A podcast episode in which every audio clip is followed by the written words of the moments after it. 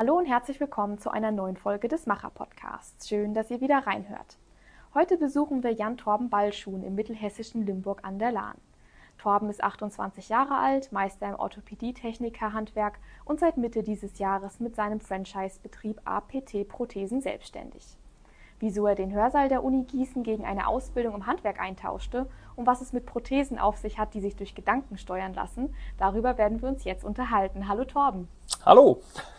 Torben, bevor wir uns deinem Handwerk widmen, erzähl uns doch einmal deinen beruflichen Werdegang. Also wie bist du im Handwerk gelandet? Ja, also ich habe erstmal mein Abitur gemacht und nach dem Abitur, wie das so ist, wenn man da noch nicht so 100% sicher ist, was man macht, fängt man erstmal an zu studieren.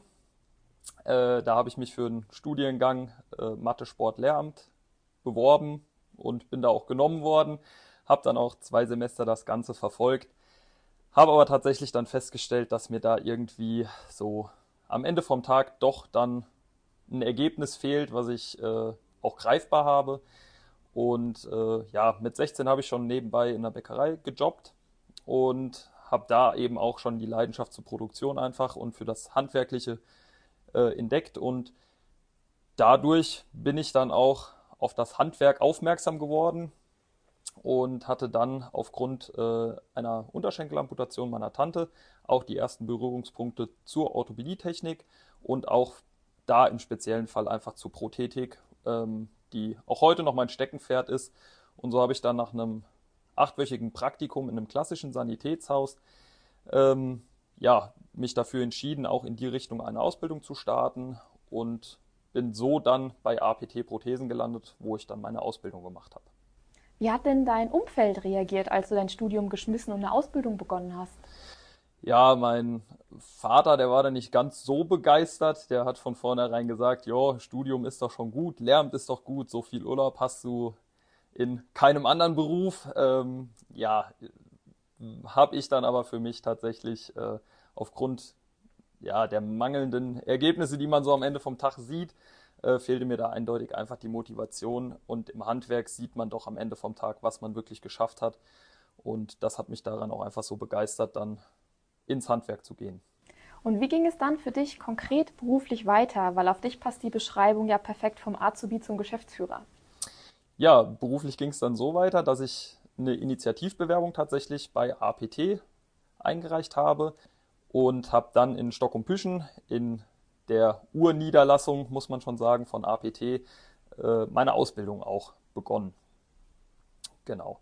Natürlich hatte ich mich auch nicht nur da beworben, äh, habe mich deutschlandweit tatsächlich auch mit Hilfe der Arbeitsagentur dann äh, auf Ausbildungsstellen beworben.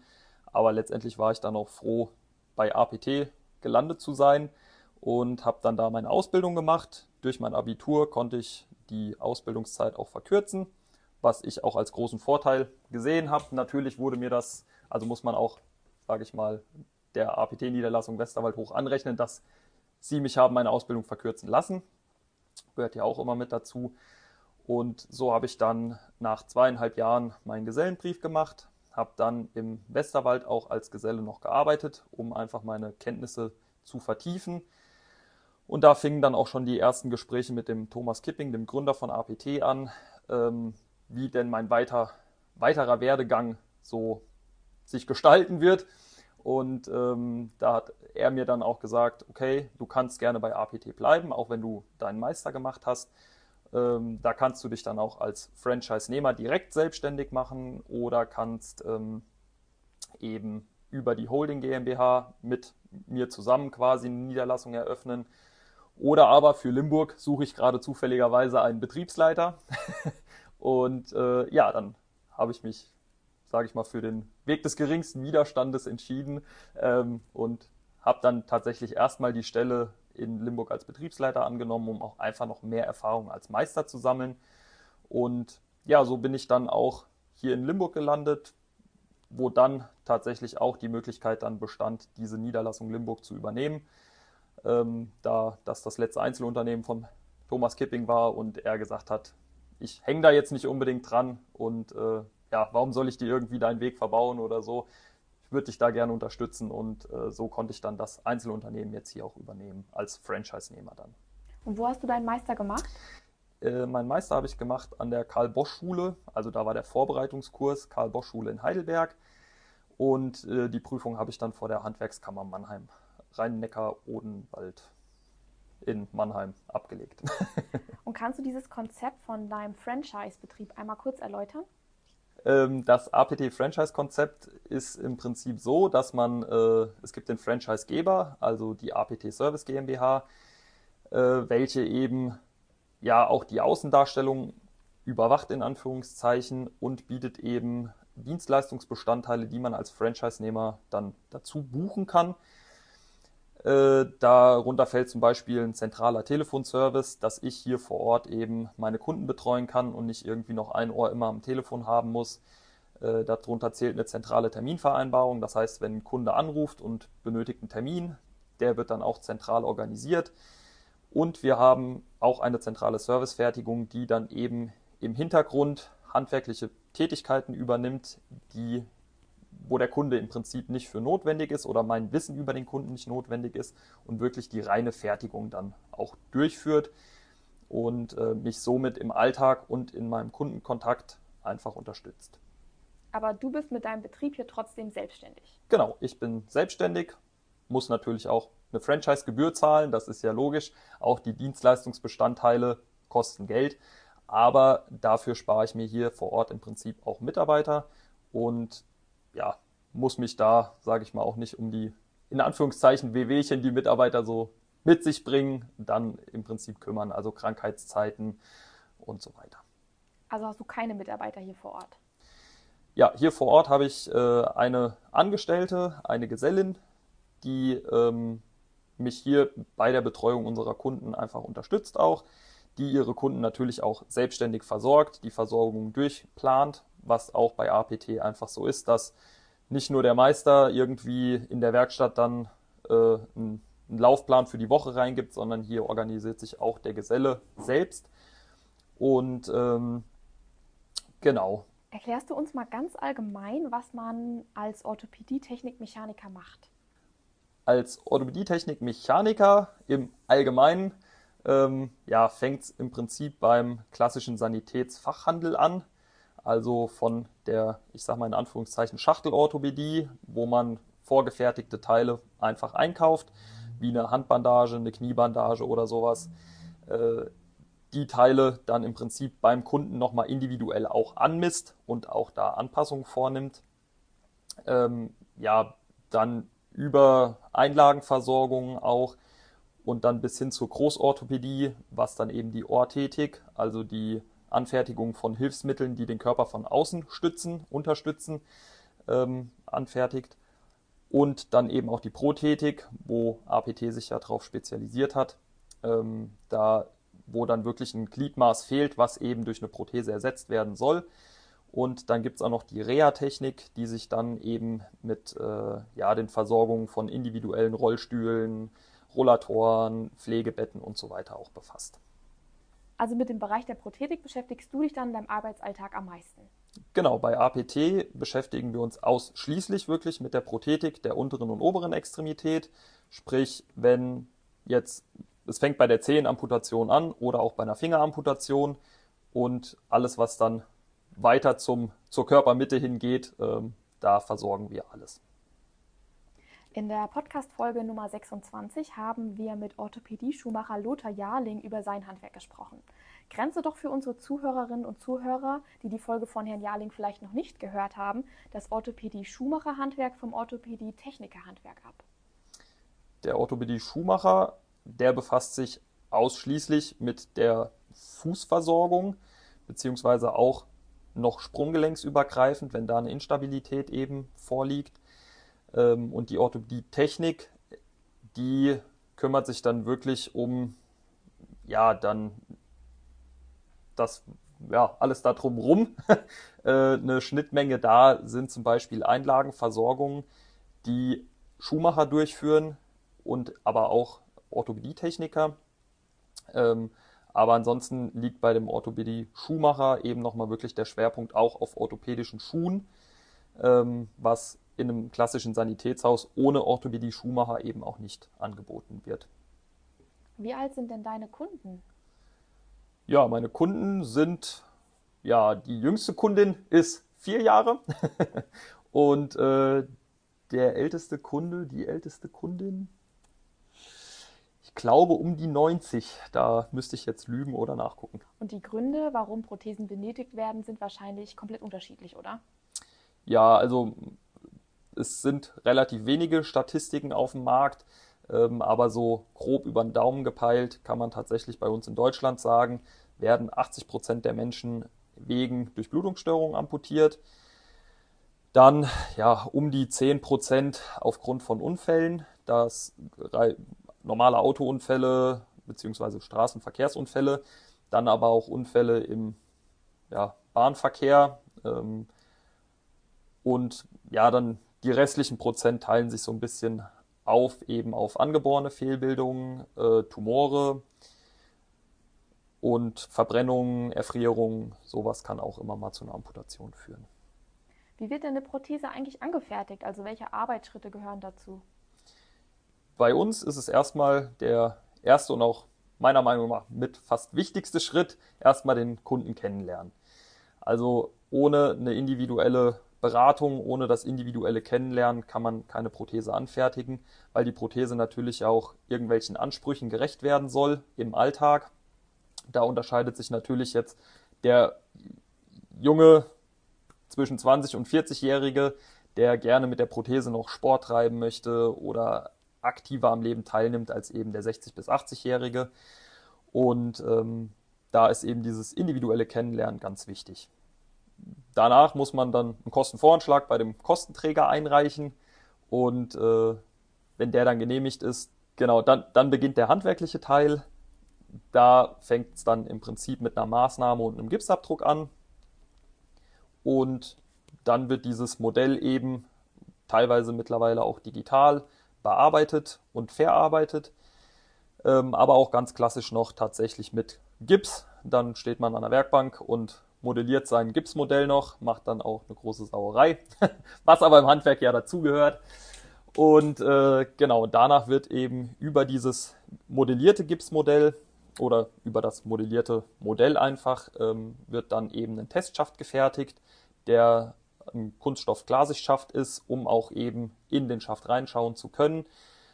Diesen Testschaft kann man dann auch noch nachträglich erwärmen und dann eben im erwärmten Zustand auch nochmal verformen, so dass da wirklich dann aufs kleinste Detail individuell auf den Träger der Prothese dann eingegangen werden kann. Wenn dann der Kunde die Prothese auch nicht nur bei uns in der Anprobe, sondern auch mal zu Hause im eigenen Umfeld getragen hat, da sagen die Kunden immer scherzhaft, die Wahrheit liegt auf der Straße. Ähm, dann und der Kunde wirklich sagt, ich bin mit der Prothese so zufrieden, ich habe keine Druckstellen oder ähnliches, ähm, die Statik ist gut, also der Aufbau, wie die Prothesenkomponenten dann unterm Körper sind, äh, dann wird die Prothese im Prinzip fertig gebaut. Das übernimmt dann in unserem Fall dann wieder unsere Fertigung, weil da ist ein fertiges Modell da, da haben wir einen fertigen Schaft und dann kann dieser Schaft eben von unserer Fertigung fertig gebaut werden. Du hast jetzt vorhin schon den Kostenvoranschlag erwähnt. Was kostet denn eine Prothese? Ja, eine Prothese kann sehr teuer werden. Nach oben sind im Prinzip keine Grenzen, wie auch ja, in vielen anderen Gewerken. Ähm, ich sag mal, eine Unterschenkelprothese kostet so zwischen 5.000 und 15.000 Euro und eine Oberschenkelprothese ja, kann zwischen 10.000 Euro bis 80, 90.000 Euro kosten. Und wer übernimmt die Kosten dafür? Die Kosten übernimmt eigentlich gänzlich die Krankenkasse. Natürlich muss man da auch sagen, ähm, dass die Krankenkasse als Kostenträger auch immer ein Vetorecht hat, in Anführungszeichen. Also die Krankenkasse kann theoretisch auch einen anderen Versorgungsvorschlag machen ähm, oder aber eben auch zum Beispiel mal eine Testversorgung dann empfehlen, dass dann zum Beispiel auch kein Kniegelenk oder kein Fuß eingesetzt wird, welcher von dem Anwender gar nicht genutzt werden kann, weil der Anwender eben nicht die Kraft mitbringt, um das Ganze sicher anzusteuern. Mit welchem Werkzeug arbeitest du denn in deinem Arbeitsalltag am liebsten? Ja, am liebsten arbeite ich mit einem Vierer Imbusschlüssel. es ist äh, heutzutage bei den Prothesen so, dass äh, die Prothesen modular sind, also im Prinzip über Rohre verbunden sind. Und ähm, ja, da ist die gängigste Schraubengröße eben die für den Vierer Imbusschlüssel. Und das ist dann tatsächlich so, ja, das Werkzeug, was ich wirklich am häufigsten benötige. Welche Materialien werden denn bei der Anfertigung von Prothesen verbaut? Ja, im Vergleich zu früher, früher wurden Prothesen tatsächlich aus Holz gefertigt, also daher auch der Name des klassischen Holzbeins. Ähm, das hat sich im Laufe der Zeit jetzt äh, zu ja, anders verarbeitbaren und bearbeitbaren äh, Materialien entwickelt. Ähm, da sind wir meistens mittlerweile in dem Bereich der Kunststoffe. Also da das Testschaftmaterial ist ein durchsichtiger, klarer Kunststoff einfach, der eben auch thermoplastisch ist, also durch Wärme verformbar. Und ähm, die Definitivprothese, die natürlich eine wesentlich bessere Haltbarkeit benötigt, die ist dann aus einem Verbundwerkstoff, der auch eben als Kunststoff, also eine Matrix aus Kunststoff hat und eben ähm, dann zum Beispiel Carbongewebe oder Glasfasergewebe mit beinhaltet, um da auch eine höhere Stabilität zu erzeugen. Ich habe gelesen, dass es Prothesen gibt, die sich durch Gedanken steuern lassen. Stimmt das? Meines Wissensstandes ist es so, dass äh, tatsächlich diese Gedankensteuerung äh, wirklich, dass direkt Hirnströme aufgenommen werden und die Prothese diese verarbeitet, dass das hauptsächlich noch Forschungsprojekte sind. Äh, bei uns ist es tatsächlich so, im Bereich der oberen Extremität wird viel über, ich sage mal in Anführungszeichen, Gedankensteuerung gemacht. Ähm, man steuert halt bewusst die Prothese da auch, aber eben über eine Muskelkontraktion. Da werden dann Elektroden an Muskelbäuchen eben angesetzt, ähm, wo dann Signale aufgenommen werden und diese Signale kann dann die Prothese eben verarbeiten. Was hat es mit bionischen Prothesen auf sich? Ja, bionisch ist ja im Prinzip Biologie und Technik. Äh, in der Prothetik wird tatsächlich auch viel die Natur als Vorbild genommen. Ähm, Im Sport Bereich äh, ja, gibt es die Cheetah-Prothese, den Prothesenfuß, ähm, der eben auch der Natur und der Springkraft eines äh, Leoparden nachempfunden ist. Ähm, ansonsten muss man aber auch immer sagen, Prothesen reagieren immer, also der Anwender muss die Prothese laufen. Also eine Prothese für 80.000 Euro läuft leider auch nicht alleine. Ähm, genau. Und es gibt mittlerweile auch aktive Kniegelenke, die eben eine aktive Streckung dann doch machen können, ist natürlich aber auch immer eine Gewichtsfrage. Die wiegen dann tatsächlich auch ja, mal guten Kilo mehr als andere Gelenke, die eben nicht aktiv agieren. Damit ist aber zum Beispiel auch ein aktives Treppenhochlaufen zum Beispiel möglich. Also sind da zusätzliche Sensoren oder Motoren mit drin? Genau, hauptsächlich Motoren. Ähm, die, sag ich mal, klassischen mikroprozessorgesteuerten Kniegelenke, die haben Sensoren, um eben dann die Ventile und auch äh, pneumatischen Pumpen zu steuern, dass eine flüssige Bewegung äh, ja, hergestellt werden kann, aber eben nur durch Reaktion der Prothese und nicht durch ein aktives ähm, Ansteu also aktives Handeln der Prothese. Und wie funktionieren die Prothesen, die du anfertigst? Ja, das ist immer anwenderindividuell. Ähm, es gibt circa 300, 400, 500 Füße auf dem Markt. Es gibt fast genauso viele Kniegelenke.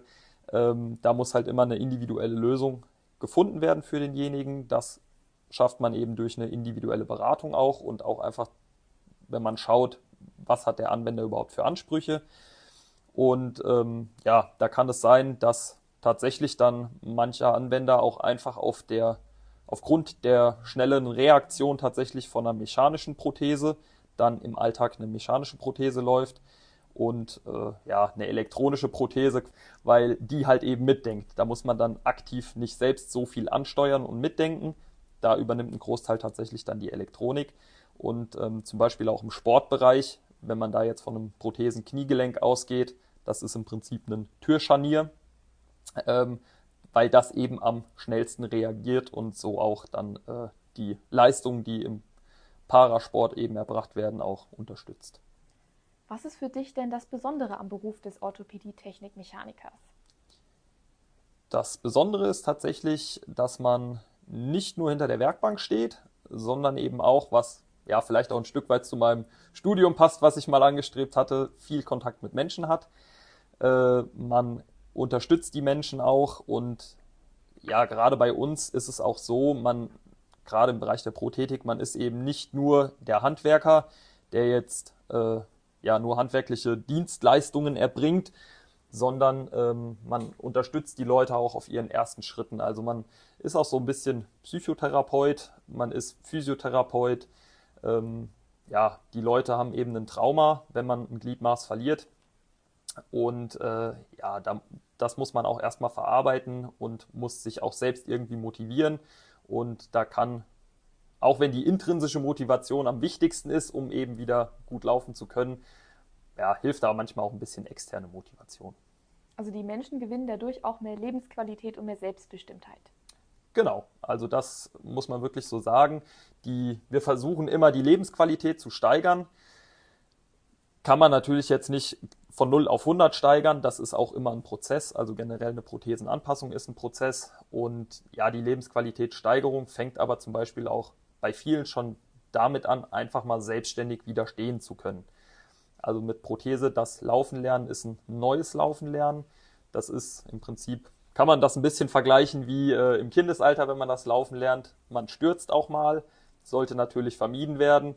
Aber es kann passieren. Wichtig ist halt da, dass man wieder aufsteht und eben weitermacht und dann kann man auch mit einer Prothese seinen Alltag nahezu normal wieder bewältigen. Gibt es in diesem Zusammenhang einen schönen Moment, an den du dich immer wieder gerne erinnerst?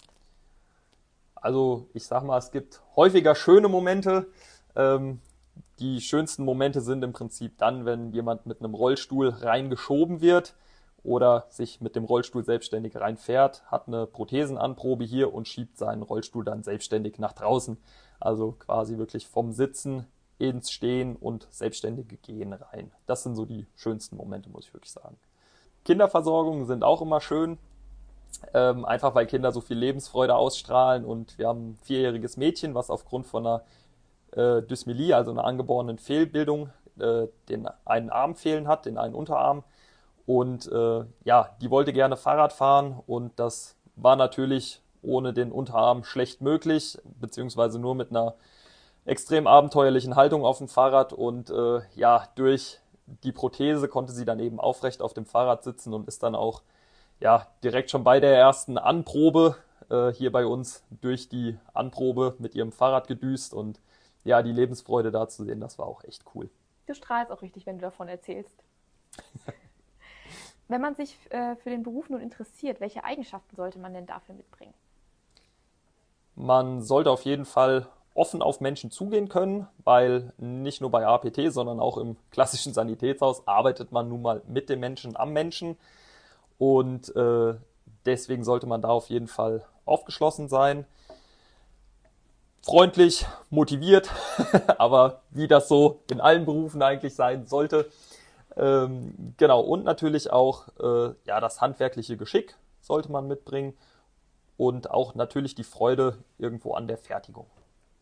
Was braucht man denn für einen Schulabschluss, um Orthopädie-Technik-Mechaniker werden zu können? Soweit ich weiß, reicht da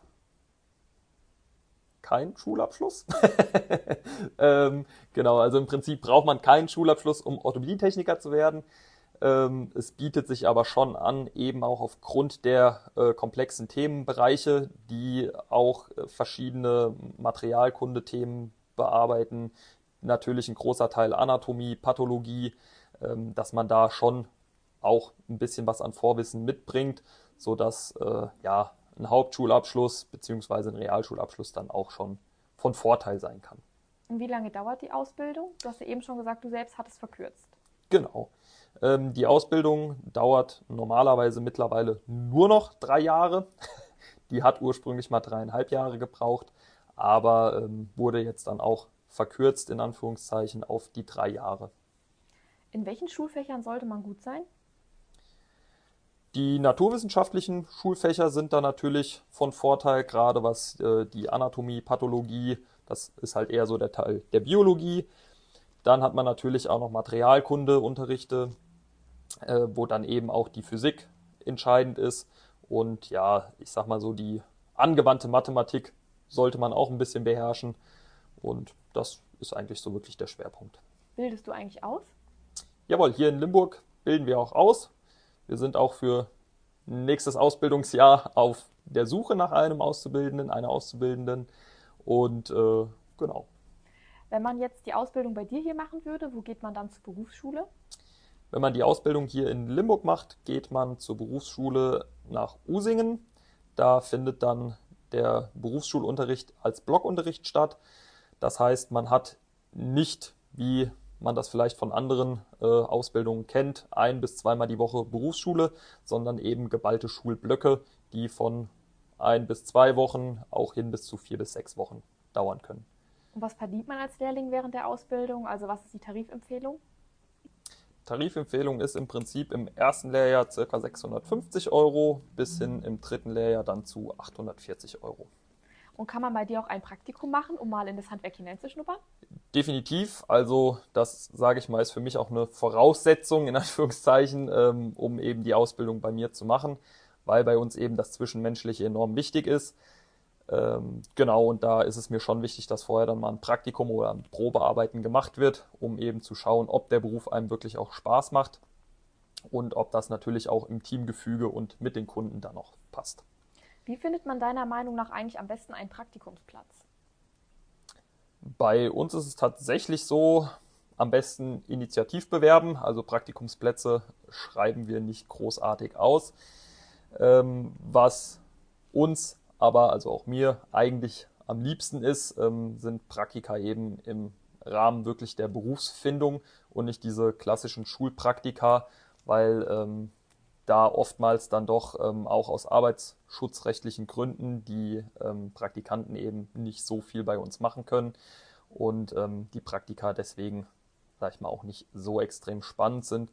Und gerade auch im Bereich der Prothetik ist eine gewisse ähm, Reife durch das Alter auch von Vorteil auf jeden Fall. Was ist für dich die größte Herausforderung an deinem Handwerk? Das ist eine sehr gute Frage. ähm, Im Prinzip ist jeder Tag anders, ähm, jeder Mensch ist anders und ja, ist, jede Versorgung ist auch im Prinzip anders. Das kann man als Herausforderung bezeichnen. Ähm, wobei ich sag mal, darin liegt auch letztendlich der Charme einfach an der Orthopädietechnik und äh, das bereitet mir auch einfach Freude im Alltag. Ich könnte mir noch herausfordernd vorstellen, mit den Schicksalen der Menschen auch vielleicht umzugehen. Ja, das ist auch, also das ist dann wieder so im Bereich der psychologischen Komponente, die das Handwerk so mitbringt. Da, darauf wird man natürlich auch weder in der Berufsschule noch in der Meisterschule dann äh, tatsächlich darauf vorbereitet. Äh, da habe ich persönlich dann aber auch gerade für so zwischenmenschliche Themen ähm, habe ich mich dann auch selbst privat noch ein bisschen fortgebildet, weil es mich auch tatsächlich einfach ein bisschen interessiert und ähm, was mich aber auch im Alltag einfach ein bisschen unterstützt. Um das Leben mit einer Prothese in den Fokus der Öffentlichkeit zu bringen, organisiert APT verschiedene Events. Wie muss man sich diese vorstellen? Bei den Events, die wir organisieren, geht es im Prinzip in erster Linie wirklich darum, ähm, dass wir die Amputierten untereinander vernetzen. Also auch hier in Limburg hatten wir schon Kunden, die gesagt haben, hier, ich bin jetzt seit 20 Jahren amputiert, ich kenne sonst keinen Amputierten, weil die Amputierten auch natürlich eine relativ kleine Gruppe sind ähm, und da einfach dann der Austausch auch untereinander stattfinden soll. Das, deshalb machen wir eigentlich unsere Events auch. Und natürlich das Thema Prothese war früher immer ein Tabuthema in Anführungszeichen. Also das ähm, eine Prothese musste immer versteckt sein, die musste immer schön aussehen, ähm, was heutzutage eigentlich nicht mehr so ist. Das merkt man auch auf dem Markt. Es gibt jetzt viele verschiedene Hersteller auch für zum Beispiel individuelle Kosmetiken, wo dann letztendlich der Prothesenanwender sich auch selbst verwirklichen kann, nochmal zu einem gewissen Teil und dann die Prothese tatsächlich zum Teil auch als modisches Accessoire einfach getragen wird und ähm, somit auch die Akzeptanz einfach gegenüber der Prothese und der Amputation zunimmt. Bei den Veranstaltungen geht es aber auch manchmal um Sport. Bei den Veranstaltungen geht es auch um Sport, ja. Ähm, man sagt ja immer so schön, Sport verbindet. Ähm, wir laden aber natürlich nicht nur die jungen, aktiven, sportlichen ein, ähm, sondern wir laden immer all unsere Kunden ein. Einfach für den Austausch, aber natürlich auch, dass die, die wirklich motiviert sind, sehr gut mit der Situation und auch der Prothese zurechtkommen, dass die dann einfach vielleicht auch nochmal über ihren Tellerrand hinausschauen, nochmal was Neues ausprobieren Und ähm, ja, hier in Limburg machen wir mit dem ortsansässigen Kanu-Club, machen wir jetzt nächstes Jahr dann zum dritten Mal einen Stand-Up-Paddle-Event, weil das auch einfach eine super Sportart ist, die natürlich auch viel Balance und so weiter äh, ja, notwendig macht. Aber das ist eben auch eine Sportart, die man als Amputierter sehr gut erlernen kann. Und ähm, wenn es tatsächlich nicht mit dem Stand-up-Paddeln dann, also mit dem stehenden Paddeln klappt, ähm, ist es trotzdem auch cool, in der Gemeinschaft dann auch nur sitzend einfach ein bisschen zu paddeln. Und ähm, da hatten bis jetzt alle Kunden, die mit uns da aufs Wasser gegangen sind und mit dem Kanu-Club, ähm, ja, die waren da echt begeistert und hatten da auch große Freude dran. Wir haben jetzt ja schon gehört, dass die Firma APT mehrere Standorte hat. Der Standort im Westerwald hat aber eine Besonderheit. Genau, der Standort im Westerwald ist im Prinzip so die Urniederlassung. Ähm, und im Westerwald ist eben auch die Service GmbH, also unsere zentrale Fertigung und unser zentrales Büro, beheimatet, sage ich mal. Und nichtsdestotrotz, neben der Service GmbH gibt es da eben auch noch die Niederlassung von der APT Westerwald. Im Zusammenhang mit dem Westerwald habe ich aber auch schon was von den Paralympischen Spielen gehört. Genau, da ist der Peter Ferger, der ja, Mitgesellschafter der APT Prothesen Westerwald GmbH. Äh, der ist bei den Paralympics immer mit dabei als ja, Notfalltechniker vor Ort im Prinzip. Ähm, da betreut er eben die Wettkämpfe, auch die Weltmeisterschaften und so weiter und ist da vor Ort dann immer mit dabei. Torben, bitte vervollständige diesen Satz. Handwerk ist für mich. Ja, Handwerk ist für mich mit meinen erlernten handwerklichen Fähigkeiten die Lebensqualität von amputierten Menschen zu steigern und ja, da einfach den Alltag zu verbessern. Mit dieser Definition von Handwerk nähern wir uns auch schon dem Ende des heutigen Gesprächs. Damit die Zuhörerinnen und Zuhörer aber noch einen persönlicheren Eindruck von dir gewinnen können, kommt hier noch unsere Blitzfragerunde. Was war dein schönster Urlaub? Ja, mein schönster Urlaub, also auch mit sehr spannender Urlaub, war jetzt tatsächlich eine Woche mal auf einem Segelboot. Wo bist du dann gesegelt? In Kroatien. Welche Eigenschaft hat dir bisher am meisten genutzt? Meine offene und kommunikative Art. Was darf nicht in deinem Kühlschrank fehlen? Bier. Was war der beste Ratschlag, den du bisher bekommen hast? Ja, dass meine Entscheidungen, die ich treffe, auch meine Entscheidungen sind. Also, dass ich mich wirklich selbst für was entscheiden kann und äh, wenn ich den Weg dann verfolge, auch einfach stolz auf meine Entscheidung sein kann. Damit sind wir auch schon am Ende des heutigen Gesprächs. Torben, vielen Dank, dass du uns heute mit in die Welt der Orthopädie-Technik genommen hast und dass wir heute beide sein durften. Schön, dass ihr da wart.